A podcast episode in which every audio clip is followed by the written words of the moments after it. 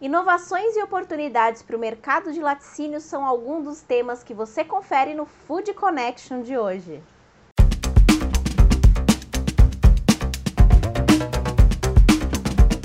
Estou de volta com mais um Food Connection, um programa para toda a cadeia de alimentos e bebidas.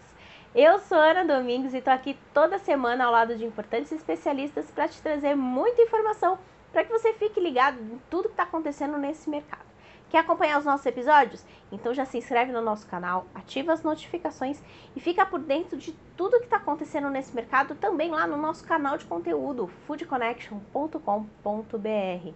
Hoje a gente vai falar sobre o mercado de laticínios, que para driblar a crise de 2020 tem inovado bastante.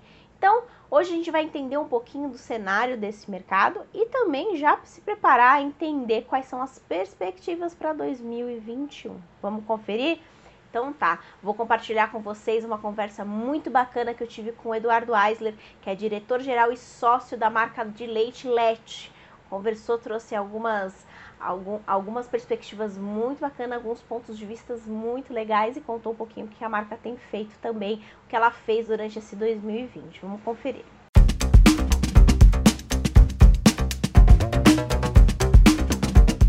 Eduardo, primeiro, muito obrigada pela sua participação aqui no Food Connection, hoje para falar um pouquinho mais sobre a inovação no mercado de laticínios. 2020, ano bastante desafiador. Como que é, esse mercado tem encarado os desafios? Conta pra gente. Bom, boa tarde, obrigado aí pela oportunidade. Bom, como só me apresentar, meu nome é Eduardo Aizer, eu sou diretor-geral e sócio da Leitilete, né, que é um projeto inovador já desde 2017, que é a, renovação é, da marca Lete e toda a entrada do, do leite de vacas A2 a 2. E 2020 era, um, era planejado um ano de expansão, era um ano planejado de investimentos. É, com a chegada da pandemia, a gente achou que teria que dar uma segurada, mas foi ao contrário. É, o aumento de demanda, o aumento de consumo de produtos é, de origem, de qualidade, como as pessoas estavam mais em casa, toda essa situação diferenciada, as pessoas querem é, ter uma alimentação mais balanceada o nosso crescimento foi vertiginoso, foi muito grande. Então, eu, eu posso dizer que o ano 2020, apesar de ser difícil em termos de saúde, em termos de problemas de economia, para a indústria como a LET, foi um ano muito bom, com muitos desafios de fábrica, de, de, de poder ter o fornecimento correto, de logística, de situações é, de proteção aos funcionários para que não tenha é, contato com o Covid, então, assim, foi um grande desafio como um todo, proteger a fazenda, as vacas. É, a gente não tinha noção de qual seria o impacto imunológico ou não dos animais. Então, assim, colocando tudo num resumo, foi um ano desafiador, muito aprendizado, muito aprendizado, mas, por enquanto, um ano que nós estamos felizes pelo resultado e pelo que foi alcançado. E teve abertura para para investimento em inovação, Eduardo? Sim, a gente lançou, se não me engano, cinco novos produtos baseados em coalhada. Lançamos um produto inédito chamado Café com Leite. É o primeiro leite, café com leite fresco lançado no Brasil, um pouco baseado em experiências de outros países e está sendo um sucesso. Nós também estamos já investindo em duas novas linhas, colocamos essa semana uma nova linha na fábrica para um lançamento aí que ainda é confidencial em janeiro e fevereiro, mas é uma linha nova também no Brasil em termos de conceito, o produto já existe, mas no conceito fresco, direto da fazenda. E a gente investiu muito na, na entrega porta a porta, no e-commerce. Né? Nós temos uma plataforma de e-commerce, de entrega de leite é, na casa das pessoas, cresceu demais, né? com a pandemia, lógico. Então a gente tem um site chamado Mania de Leite, onde nós tivemos um crescimento enorme de entregas, de, de, de, de, consumidores fiéis, recorrentes, que recebem leite, iogurtes, coalhadas, creme de leite na sua casa é, praticamente toda semana, com recorrência, é, com programação, e recebem o leite praticamente que é ordenhado no dia anterior. Então a gente ordenha o leite hoje e amanhã está chegando na casa do consumidor, o que traz um frescor, que traz uma qualidade, que traz uma origem, que está sendo muito apreciada pelos clientes. Então, nós temos inovação na comunicação, na distribuição e nos produtos. Bacana. E isso acompanha muito né, esse, essa mudança do comportamento do consumidor. Né? O consumidor, é, assim como o ano, né, tem essa, essa coisa do, do isolamento social, reabertura, né, um, um, ano de transformações não só no mercado, mas também no consumidor. E, e, eu queria justamente saber isso, como que tem sido o comportamento do consumidor em relação à categoria de laticínios, né? Como vocês têm percebido esse consumo? Olha, é, é interessante sua pergunta. É, é, muito difícil a gente chegar a conclusões, porque tivemos fases, né? A primeira fase foi horrível, né? O primeiro mês, praticamente março, abril, onde o, o choque de toda essa situação que todo mundo imaginava que ia acabar em julho, né? Tava todo mundo falando, não, isso aí é pequeno, vai passar logo, a gente vai ter soluções, apesar da gente olhar para fora no mundo e ver que não era bem assim. E aí, com, com o passar, como o brasileiro é muito criativo, o brasileiro é muito adaptado à crise, né? A gente passa por crise praticamente todo dia. Então, o que, que aconteceu? Porque o consumidor começou a entender que ele precisava ter uma nova vida dentro de casa, né? Essa nova vida, essa nova forma de se relacionar com as pessoas, essa nova forma de se alimentar, essa nova forma das crianças é, terem a sua educação, a sua alimentação e assim por diante. E isso fez com que a curiosidade e busca por outros produtos que ela não estava normalmente consumindo cresceu muito.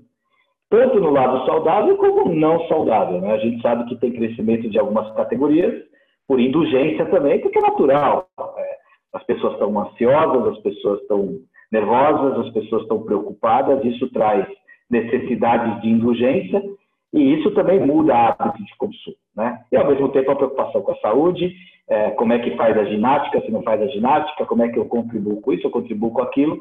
E, e, e tudo isso veio trazendo momentos e oportunidades é, para que a gente possa é, melhorar todo dia também a nossa comunicação com o consumidor, a nossa forma de atuar com o consumidor e com o varejo e com o e-commerce. Né? Então, eu acho que essa mudança de hábito veio muito mais por essa necessidade de adaptação ao momento.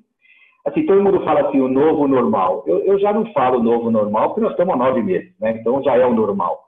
Agora, o que vai acontecer depois da vacina? Né? Todo mundo fala isso. Agora é depois da vacina. Sinceramente, não sei.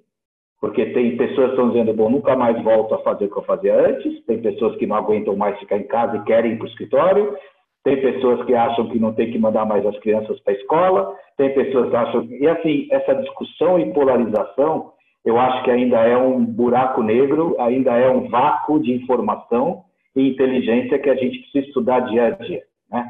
Então, agora é discussão se vai tomar vacina ou não vai tomar vacina. Então, assim, é, é muito difícil, né? Então a gente estou participando de várias, participo de outros negócios, eu tenho, é, sou participante de conselhos e, e todas as empresas perguntam para elas mesmas o que será 2021. Então você tem que desenhar cenários, você tem que entender, mas eu acho que nós vamos errar todos, porque a gente não conhece o que vem depois. Então, se cada um de nós não sabe o que vai ser a nossa vida depois disso, imagina você olhar o coletivo. Né? Então, acho que a gente tem que, primeiro, aproveitar o momento e entregar aquilo que o consumidor quer e ser uma, uma marca, um produto que seja fiel nesse momento de dificuldade que ele está passando e conversar muito com esse consumidor. Né? E a partir daí, você construindo o que ele vem te passando de mensagem. Já que a gente não consegue ter é, muito claro o que, que se pode, né, como prever o futuro, mas o que, que traz de, de bagagem para o mercado, tudo que tem sido passado nesse momento incerto, que está sendo né, o de aprendizado dia após dia, o que, que isso traz de bagagem para o mercado? O mercado sai mais fortalecido dessa pandemia, Eduardo? Não tenho nenhuma dúvida. Eu acho que o que trouxe de volta, eu que sou de uma geração mais antiga, né, já sou idoso, acima de 60, é, que vivia algumas crises fortes, e vivi momentos de glória, né? É, eu digo, nunca passamos pelo que nós estamos passando, né? Então, o grande aprendizado é não desmereça ou diminua um problema que está vindo, né? Acho que esse é o primeiro aprendizado. nem sempre olhe com muito cuidado as informações que estão chegando, tendências de fora, situações que estão ocorrendo. É, eu estava agora mesmo discutindo com um grande amigo meu, que é empresário também, a gente estava numa ligação, discutindo as eleições americanas. Essas eleições americanas, eu acho que nunca teve um papel tão importante no mundo como elas vão ter agora. Porque uma mudança radical de posicionamento, de conceito, de forma de olhar o mundo, antagônicas. Se ganha um, é uma coisa, se ganha outro, é outra. Então, pode ser que no dia 4 de novembro, 5 de novembro, que é a semana que vem, tudo que a gente está conversando aqui mudou. Então, assim, a gente, é isso que a gente aprendeu na pandemia. Qualquer situação hoje no mundo muda a sua vida. Não é mais assim, ah, esse é um problema da Itália. Ah, não, esse é um problema da China. Ah, não, os americanos. Não existe mais. A globalização, as mídias sociais, a digitalização chegou. Então, não olhe só para o seu umbigo e olhe para tudo. Né? A não segunda é coisa que, que acontece, ah, isso só vai vir daqui cinco anos. Né? É, não existe mais. Vem amanhã. E se é. não for hoje. Ou então que já chegou e você não viu. Claro. é.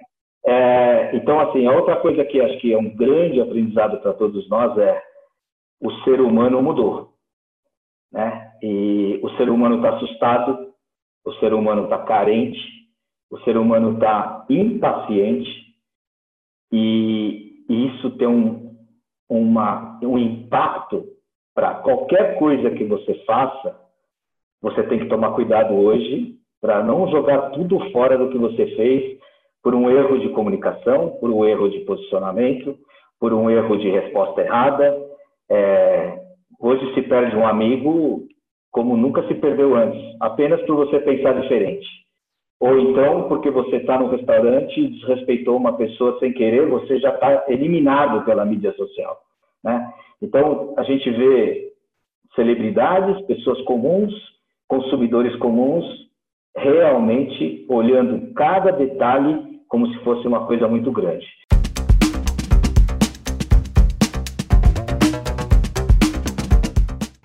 Quem também conversou com a gente e conversou sobre os desafios de acompanhar o comportamento do consumidor foi o Sérgio Martins Barbosa, que é diretor da RAR.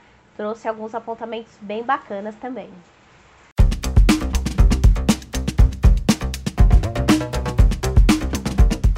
Né? Eu queria primeiro falar um pouquinho sobre o comportamento do consumidor, que tem se transformado aí inúmeras vezes, né? Até por conta da, de, dessas mudanças da pandemia, né? Fica em casa e aí começa a reabrir, é, essa mudança desses hábitos acabam mudando.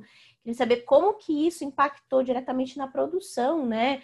Questões de embalagem, como que você vai lançar um produto, como que você é, consegue acompanhar esse comportamento, né, que está mudando tão rápido. Como que isso impactou na produção de vocês, Sérgio? É, esse, esse processo uh, realmente ele, ele, ele mudou, né? É, é, é, com essa demanda que houve aí de, de, de, produtos, né? As embalagens, principalmente o setor plástico aí, teve muita dificuldade, né? E a gente, voltando um pouco, antes do dia 15 de março, né, se tinha um, um, assim, um, uma previsão, é, um cenário trabalhado, planejado. Né? Depois do dia 15, todo mundo ajustou as suas fábricas. Né? Teve demissões ou não teve demissões, enfim, teve uma maneira ou outra. Então, nesse processo todo, a gente também teve que se ajustar. Né? Novas embalagens a gente teve que é, ter nesse, nesse início de, de pandemia. Né? É, a gente trabalha aqui também não só com lácteos, trabalha com maçã. Né? Então, o, o, setor de maçã foi um setor assim que teve um, um, um, um aumento de demanda muito grande, né? e principalmente embalagem com sacolas plásticas. Né? Então, o cliente estava procurando produtos higienicamente eh, fechados, né? higienicamente que dessem para ele uma segurança alimentar, né? Então, além dos da maçã que a gente tem em sacolas plásticas também, que é uma demanda alta, né? Os nossos produtos aí, enfim, queijos e todos os laticínios são todos eles também fechados, né? Então, isso aí transmite segurança para o nosso cliente. Mas, enfim, é, é, é, essa, essa demanda pela higienização né, foi uma demanda muito forte no, no, no segmento aí, principalmente de comestíveis, né, de lácteos e enfim. É, e, e, com tanta transformação né, do mercado, essas adaptações, né, a questão do food service que vocês atendem bastante, que é um setor que também sofreu bastante, tá tentando se recuperar agora, né, teve essa questão do delivery, também inovou bastante. Como que o mercado de laticínio está trazendo essa inovação para perto, com tantos desafios, né? Você comentou sobre a questão do aumento dos insumos, né? Como, que como inovar em um, em um ano de pandemia, com aumento de, de insumos, com tanta transformação do comportamento do consumidor, tantas pessoas desempregadas, como, como fazer, né? Como que como lidar com, esse, com desafios, Sérgio? É, a gente sempre tem que estar atento às mudanças do mercado, né? Então a gente seguidamente faz pesquisas, né? E sempre está em contato com, com o consumidor para ver novas tendências, né? E a gente está vendo que as tendências hoje a nível de mercado são as pessoas é, e a menos locais onde tem muita gente, né? Então eles gostam de receber as, os produtos em casa. Então a gente tem feito, feito muitas lives aí de, de, de receitas, né? A gente fechou com algumas universidades aqui de Caxias do Sul e aí também da região do Paraná, né? E estamos vendo alguma coisa em São Paulo, né? Com o pessoal da linha gourmet né, com as universidades. Então, a gente procura é, é, passar essas informações, fazer essas lives aí, onde o nosso chefe de cozinha né, vai elaborar um prato né, com os nossos produtos. Né? Então, é com queijo, com massa, com vinho, então, harmonização, porque as pessoas, como estão ficando em casa, elas ficam ávias para receber receitas de fazer o quê, vou receber, esse, vou, vou receber essa comida, vou receber esse tipo de produto, enfim. Isso aí faz com que também a gente inove, né? Então a gente procura é, se moldar né, com esses novos segmentos e novos caminhos que está tendo hoje. A gente acredita que esse momento vai passar, né? mas muita coisa vai ficar. Muita coisa vai ficar.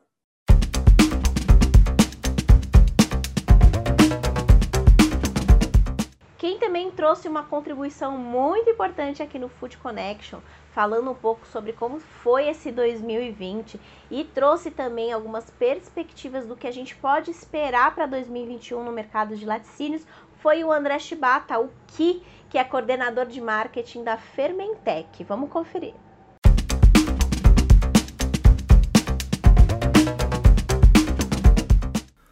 Olá, Ana e amigos ouvintes da Food Connection. Meu nome é André Ki e sou do marketing da Fermentec.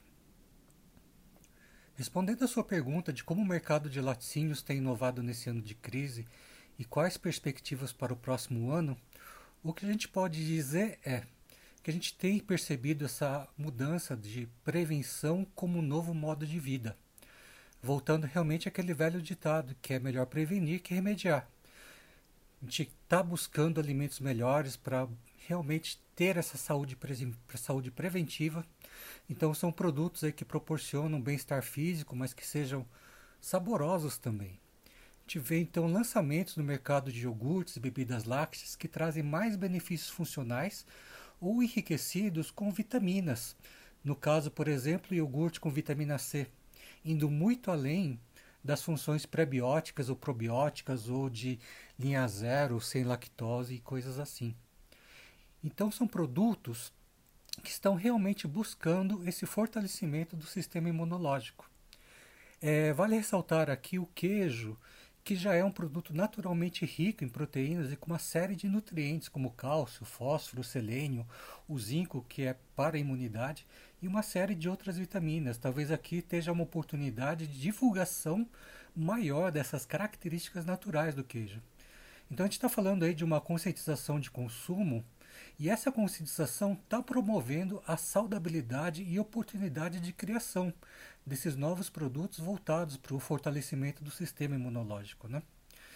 É, em relação às perspectivas para o ano que vem, a única certeza é realmente a incerteza, pois tem muito muitos fatores para a gente considerar aí. A disponibilidade de insumos para produção de ração animal, por exemplo, vai impactar no preço do leite e dos derivados. A gente sabe aí que o milho e a soja já estão com, é, dando sinais de problema. A flutuação cambial, a estabilidade da China em conseguir voltar ao, ao normal mesmo, né, ao patamar de produção e entrega. A gente sabe que hoje tem um atraso no embarque, está havendo um foco nas demandas internas. Se a gente vai ter uma segunda onda da vacina, quando vai ser lançada essa vacina para a gente voltar a sair de casa? E quando a gente sair, como vai ficar o consumo dentro e fora de casa? Vai aumentar ou vai diminuir o consumo de lácteos? Qual será a velocidade quando teremos a retomada econômica? Né? Além de, é claro, da taxa de câmbio. Então será um ano que teremos mais desafios.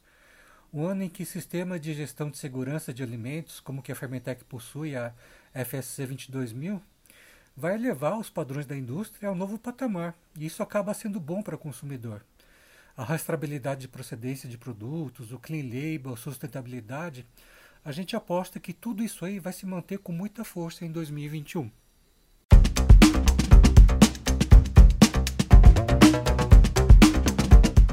E nesse 30 de outubro, no Halloween, quem traz um nosso Giro Food Connection bem personalizado, temático, é a nossa repórter Liliane Zunarelli. Lili, quais são as novidades da semana?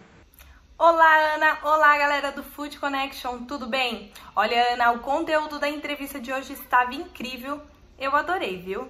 E falando das notícias que está acontecendo dentro da nossa cadeia de alimentos e bebidas, várias empresas vêm se expondo pra, nas plataformas digitais para chamar a atenção do público jovem com ações fora do normal. Olha essas ações de Halloween que incrível!